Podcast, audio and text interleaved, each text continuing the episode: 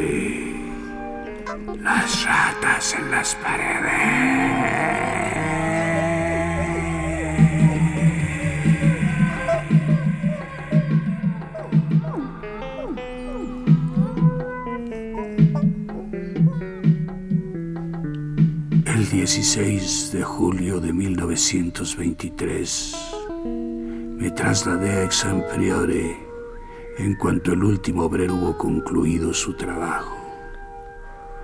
La restauración había sido grandiosa, pues apenas quedaba nada más que algunos muros del desierto edificio. Sin embargo, como esta fuera la residencia de mis antepasados, no permití que los cuantiosos gastos me desanimaran. La casa estaba deshabitada desde el reinado de Jacobo I, cuando una tragedia de naturaleza verdaderamente espantosa, aunque inexplicable, se abatió sobre el propietario, cinco de sus hijos y varios criados, obligando a huir bajo una nube de sospechas y terror al tercer hijo, mi antepasado directo y único superviviente de la odiada familia.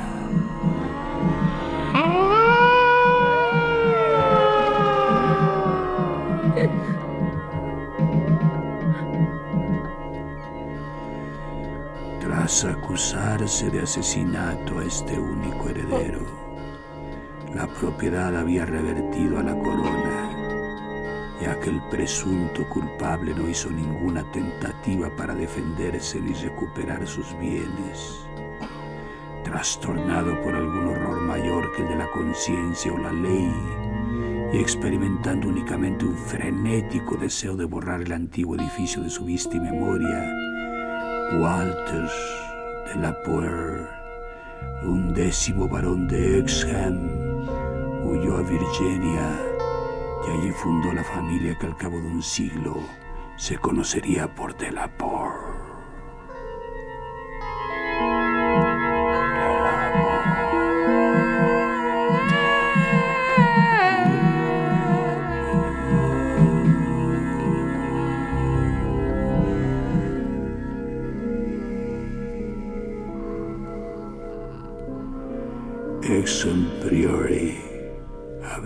Continuado desocupado, aunque más tarde fuera anexionado a las propiedades de la familia Norris y muy estudiado a causa de su arquitectura peculiarmente compuesta. Una arquitectura que incluía torres góticas apoyadas sobre estructuras sajonas o románicas y cuyos cimientos eran de un estilo incluso más antiguo y compuesto. Romanos y posiblemente druídicos o cámbricos, si las leyendas dicen la verdad. Estos cimientos eran algo muy peculiar, ya que por un lado se unían con la sólida roca caliza del precipicio, desde cuyo borde el priorato dominaba un desolado valle que se extendía a lo largo de cinco kilómetros hacia el oeste del pueblo de Anchester.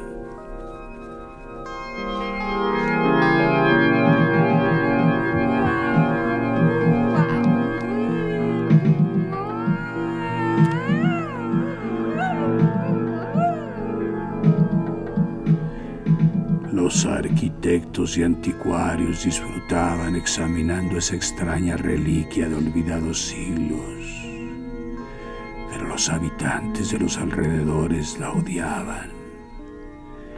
Y hacía cientos de años que la odiaban, cuando mis antepasados vivían ahí y seguían odiándola ahora con el musgo y el moho del abandono sobre sus paredes.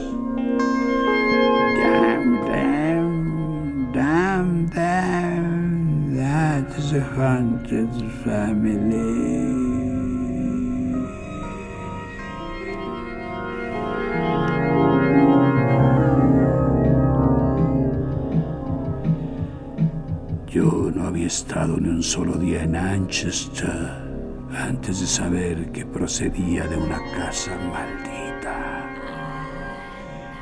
Manchester is a damned house. Y esta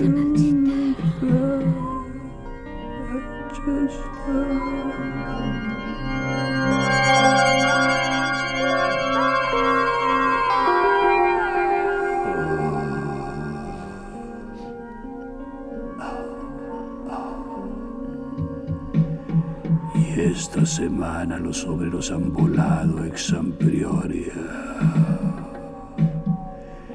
están ocupados borrando las huellas de sus cimientos. Siempre había estado al corriente de las escasas estadísticas de mis antepasados, junto con el hecho de que mi primer ascendiente americano había ido a las colonias bajo una extraña aura. Sin embargo, la política de reticencia que siempre mantuvieron los de la POR me impidió conocer los detalles. A diferencia de los plantadores vecinos, nosotros casi nunca nos jactábamos de haber tenido algún antepasado que participase en las cruzadas u otro héroe medieval o renacentista. Tampoco se revelaba ninguna clase de tradición, excepto la que debía hallarse dentro del sobre sellado dejado antes de la guerra civil por todos los asentados a su hijo mayor para una abertura póstuma. Las glorias que nos halagaban eran las realizadas desde la emigración, las glorias de una familia de Virginia orgullosa y honorable, aunque algo reservada e insociable.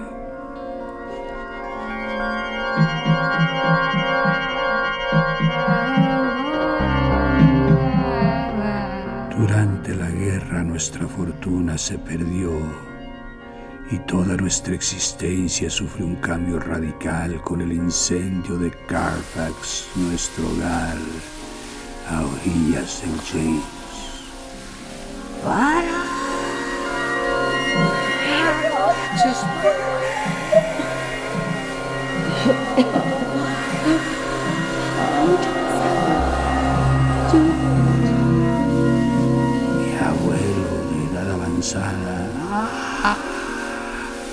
Había perecido en esa frente incendiaria y con él el sobre que nos ligaba a todos con el pasado. Todavía ahora recuerdo ese incendio tal como lo vi a la edad de siete años, con los soldados federales gritando, las mujeres llorando y los negros lamentándose y rezando.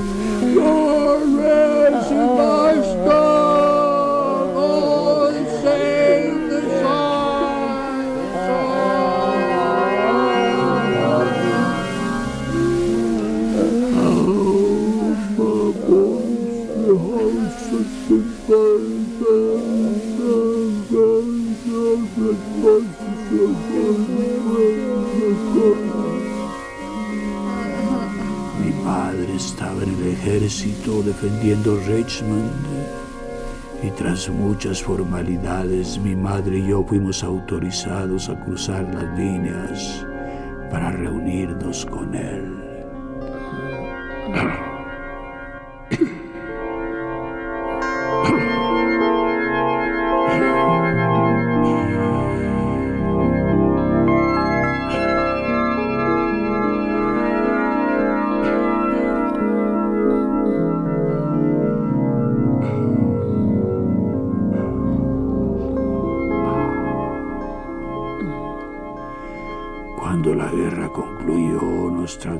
Al norte de donde procedía mi madre.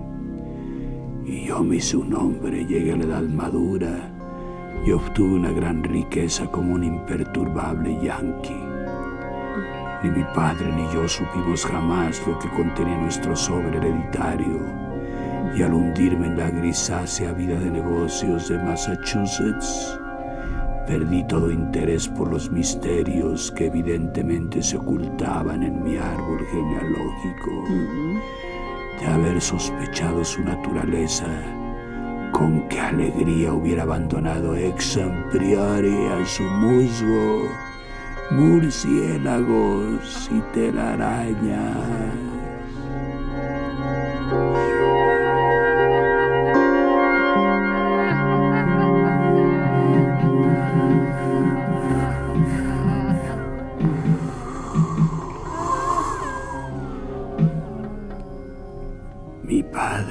Falleció en 1904, pero sin ningún mensaje que legarme ni a mí ni a mi único hijo Alfred, un muchacho de 10 años huérfano de madre. Fue este muchacho quien invirtió el orden de la información familiar, pues aunque yo solo pude facilitarle jocosas conjeturas acerca del pasado, él me escribió para relatarme ciertas leyendas ancestrales muy interesantes cuando la última guerra le llevó a Inglaterra en 1917 como oficial de aviación. Al parecer, los de la Por teníamos una pintoresca y quizás siniestra historia, pues un amigo de mi hijo, el capitán Edward Norris de las Reales Fuerzas Aéreas, Vivía cerca de la casa familiar en Manchester y le narró algunas supersticiones de los campesinos que pocos novelistas habrían podido igualar en cuanto a brutalidad e inverosimilitud. And it came to happen that one day the house was haunted by a spirit that used to eat, to mangle, to drink blood.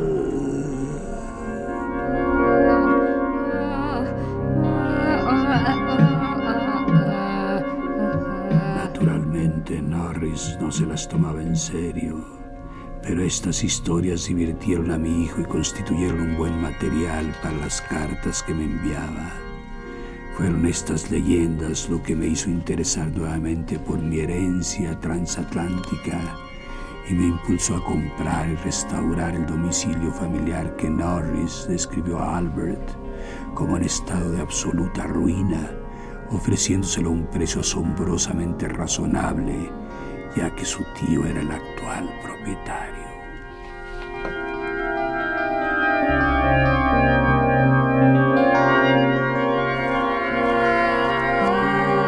Adquirí Exam Priori en 1918, pero mis planes de restauración sufrieron un retraso casi inmediato con la llegada de mi hijo convertido en un inválido. Durante los dos años que vivió, no pensé en nada más que cuidarle e incluso confié la dirección del negocio a mis socios.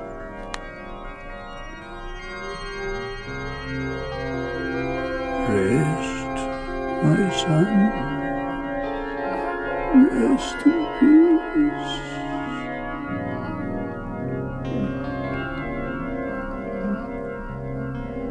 En 1921, como me encontrara desolado y abatido, Siendo un industrial retirado que ya no era joven, decidí amenizar mis últimos años con mi nueva posesión. Durante la visita que realicé a Manchester en diciembre, fui agasajado por el capitán Norris, un joven rollizo y afable que había sentido una gran amistad por mi hijo y me aseguró su ayuda reuniendo planos y anécdotas para guiarme en la próxima restauración. No me emocioné en absoluto al ver Exxon Priori, ya que era un montón de tambaleantes ruinas medievales, cubiertas de líquenes y nidos de grajos, colgadas peligrosamente sobre un precipicio y desprovistas de suelos y otras características interiores, aparte de los pétreos muros de las torres.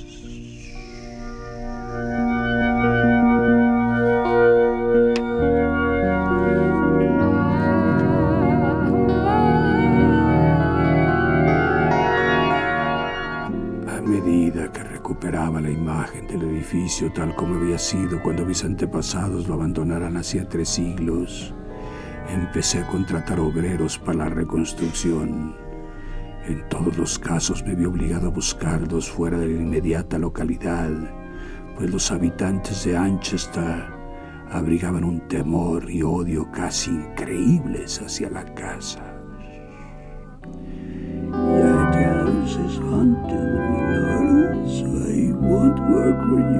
I won't get close to it.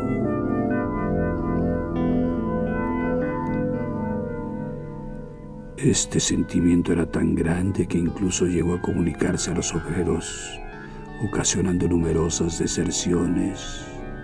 Su alcance parecía incluir tanto al priorato como a su antigua familia propietaria.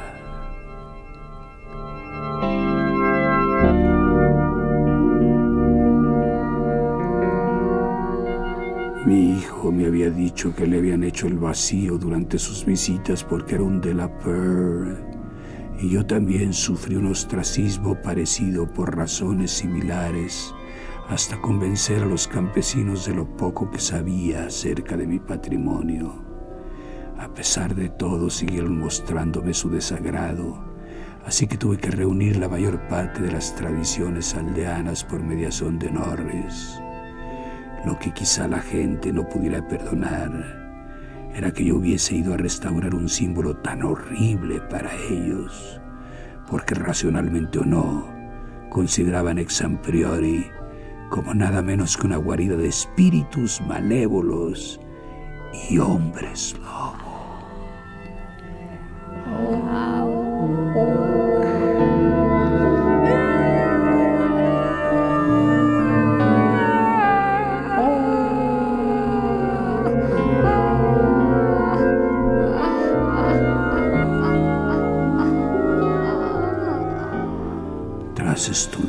Los relatos que Norris me proporcionó y complementarlos con las declaraciones de varios sabios que habían examinado las ruinas, deduje que Exam Priori se alzaba en el lugar de un templo prehistórico, un edificio druídico o antedruídico que debió ser contemporáneo de Stonehenge. Casi nadie dudaba de que ahí se hubieran desarrollado indescriptibles ritos y se oían molestos relatos acerca de la transferencia de esos ritos al culto de Cibeles que introdujeron los romanos.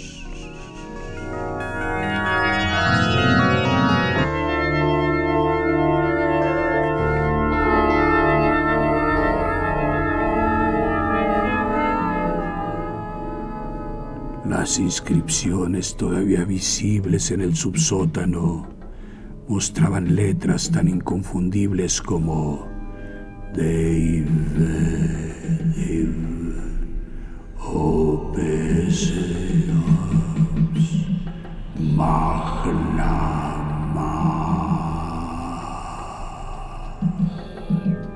Signos de la Magna Mater.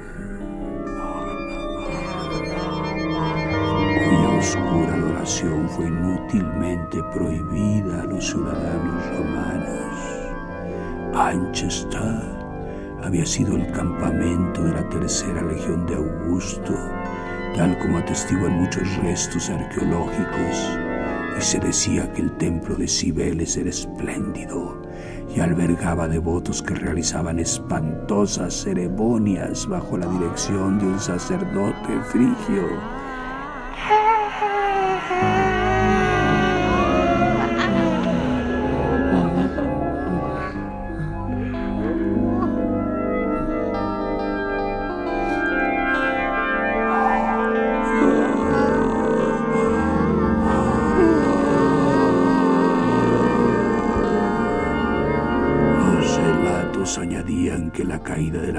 Religión no terminó con las orgías del templo, pero que los sacerdotes adoptaron la nueva fe sin un verdadero cambio.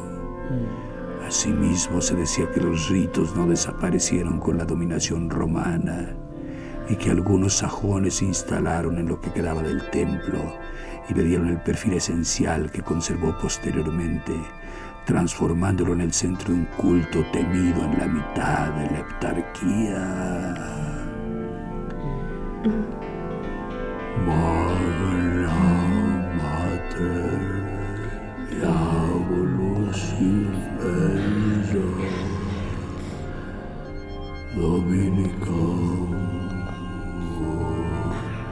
En una crónica escrita alrededor del año 1000 de la era cristiana, se hace mención del lugar como un importante priorato de piedra que albergaba una extraña y poderosa orden monástica estaba rodeado por grandes jardines que no necesitaban muros para ahuyentar al atemorizado populacho.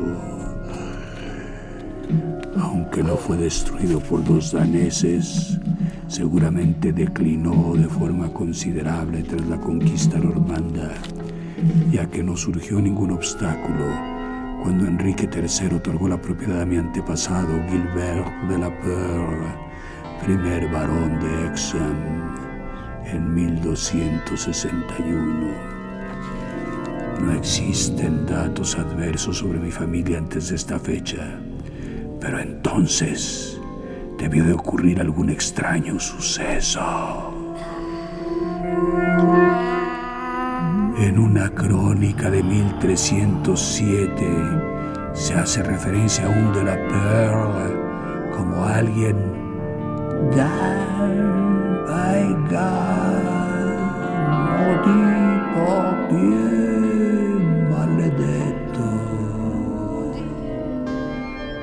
leyendas aldeanas solo hablaban con temor del castillo que se alzó sobre los cimientos del viejo templo y priorato. Los relatos que corrían de boca en boca eran de lo más espeluznante,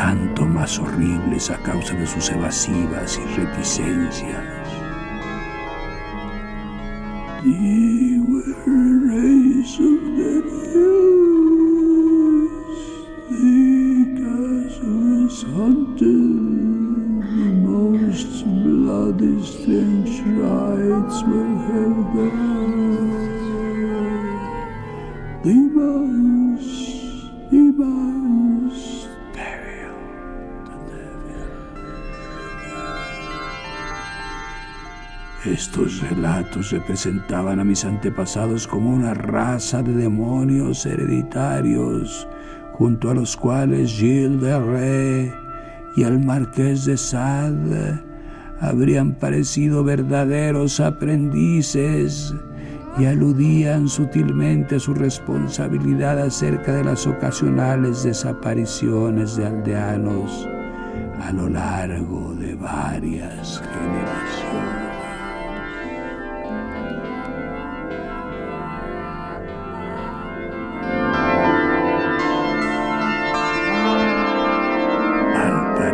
Los personajes más temibles fueron los varones y sus herederos directos por lo menos ellos eran objeto de todas las murmuraciones. Se decía que los herederos con mejores inclinaciones fallecían prematura y misteriosamente para dejar paso a otro vástago más característico. En la familia parecía existir un culto secreto, presidido por el jefe de la casa y a veces cerrado excepto a unos pocos miembros Este culto se basaba más en el temperamento que en la ascendencia, pues muchos de los que entraron en la familia por el matrimonio formaron parte de él.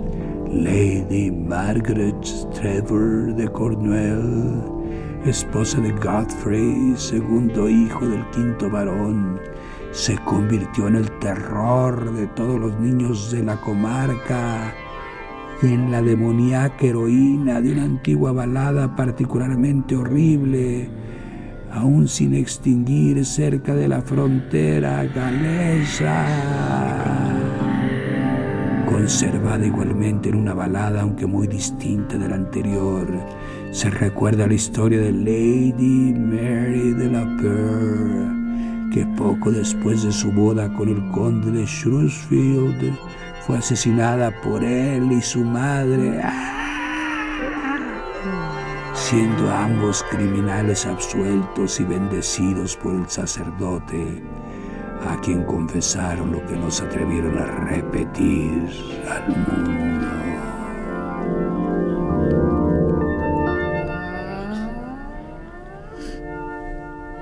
Estas fábulas y baladas, aunque constituyeran una evidente muestra de tosca superstición, me repugnaron grandemente. Su persistencia y su aplicación a tantos de mis ancestros resultaban especialmente molestas.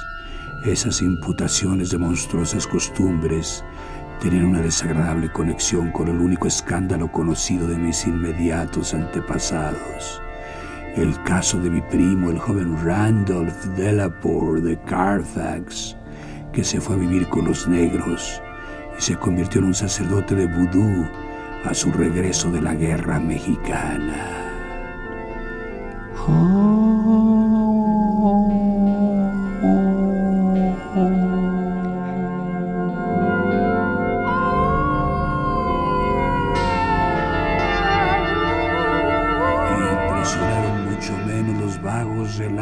Gemidos y aullidos en el estéril valle barrido por el viento que se extendía bajo el risco de caliza, del hedor del cementerio tras las lluvias primaverales, de la torpe y chillona criatura blanca sobre la que pasó una noche el caballo de Sir John Clave en un campo solitario y del criado que se había vuelto loco a causa de lo que vio en el priorato a plena luz del día.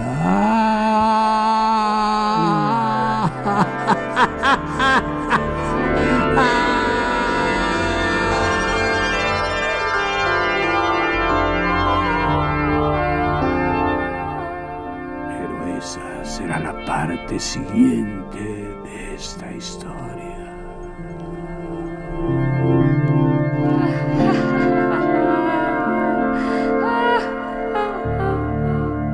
Consejo Nacional para la Cultura y las Artes y Radio Universidad presentaron La llave del tiempo. La clave del tiempo. La nave del tiempo. El ave del tiempo. Dentro de la serie se hiela la sangre de Howard Phillips. Lovecraft, la primera parte de Las ratas en las paredes.